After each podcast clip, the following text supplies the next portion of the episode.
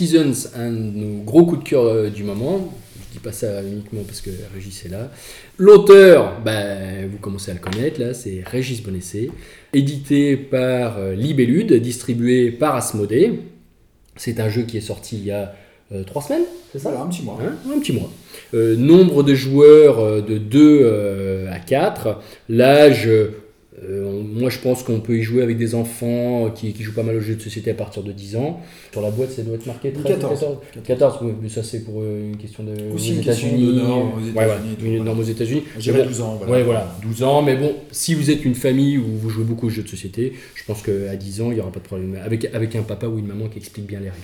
La durée, alors ça, votre première partie sera bien sûr toujours un petit peu plus longue, mais une partie à deux joueurs, c'est entre, moi j'ai marqué entre 30 et 40 minutes, et bien sûr, après, on rajoute quoi 15-20 minutes par joueur Par joueur, Hein, ouais. voilà, une, une heure et demie à quatre, on va dire ça. euh, maximum. Le genre, bah, c'est un jeu de combinaison, de euh, programmation, voilà, avec euh, une base de cartes, le matériel, donc des dés, euh, des cartes. euh, Tu des, des- rien, des cartes, si des petits jetons quand même. Et pour jouer, il vous faudra quand même une table assez grande. Ah, il y a Hein du matos. hein. Oui, oui, il y a, il y a un petit peu de matériel. Mais faut, s'étaler. Voilà. Season, ça consiste en quoi? Eh ben, une première phase, tout d'abord, où euh, chaque euh, joueur va se voir remettre 9 cartes.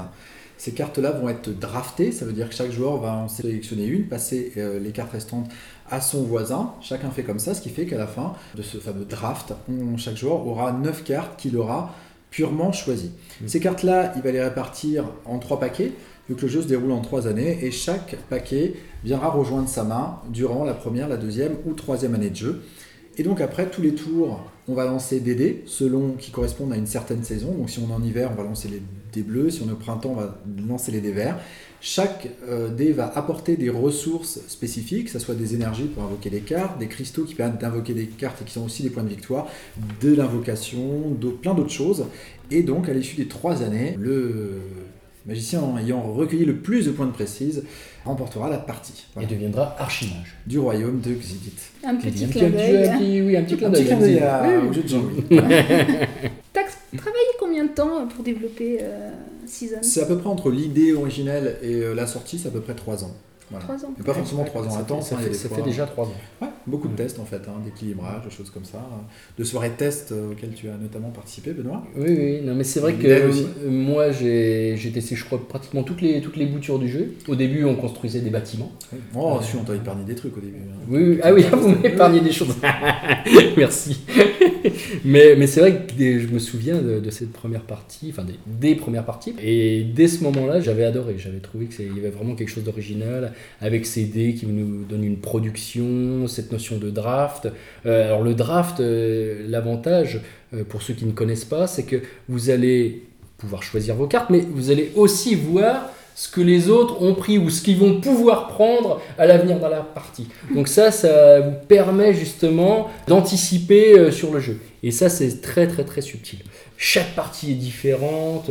C'est d'ailleurs la difficulté à ce moment-là, comme bon, il faut pas passer non plus euh, trois heures à fabriquer son draft, donc euh, de réfléchir assez vite à euh, la petite stratégie qu'on peut essayer de, mettre ça, en place, ouais. c'est assez intéressant ce Sachant que pour les parties euh, entre débutants, on a aussi prévu de faire des decks qu'on appelle préconstruits, c'est-à-dire les gens n'ont pas de draft à faire et commencent directement Ouais, alors, le jeu. Voilà. alors ça, c'est malin parce que j'ai fait beaucoup d'initiations dernièrement, que ce soit sur Poitiers ou sur Limoges.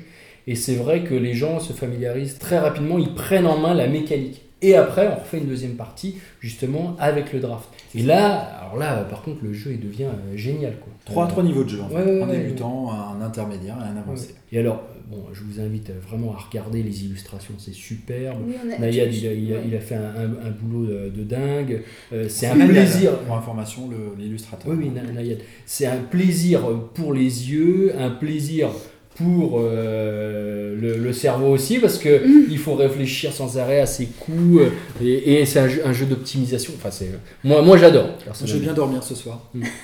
À propos des, des illustrations et un peu de l'ambiance que vous avez essayé de donner à Seasons, je me suis demandé quelle était euh, la part d'influence du jeu vidéo, parce que je sais que tu joues à quelques jeux. Je trouvais qu'il y avait une passerelle. euh, Il y a une passerelle, et moi aussi, l'autre grande passerelle, c'est que je suis un fan de, de l'univers euh, de la BD japonaise, le manga. hein, donc, euh, sous toutes ses formes. Et c'est vrai qu'il a, il a une petite inspiration aussi euh, qu'on appelle euh, un peu kawaii, un peu, un peu japanisante.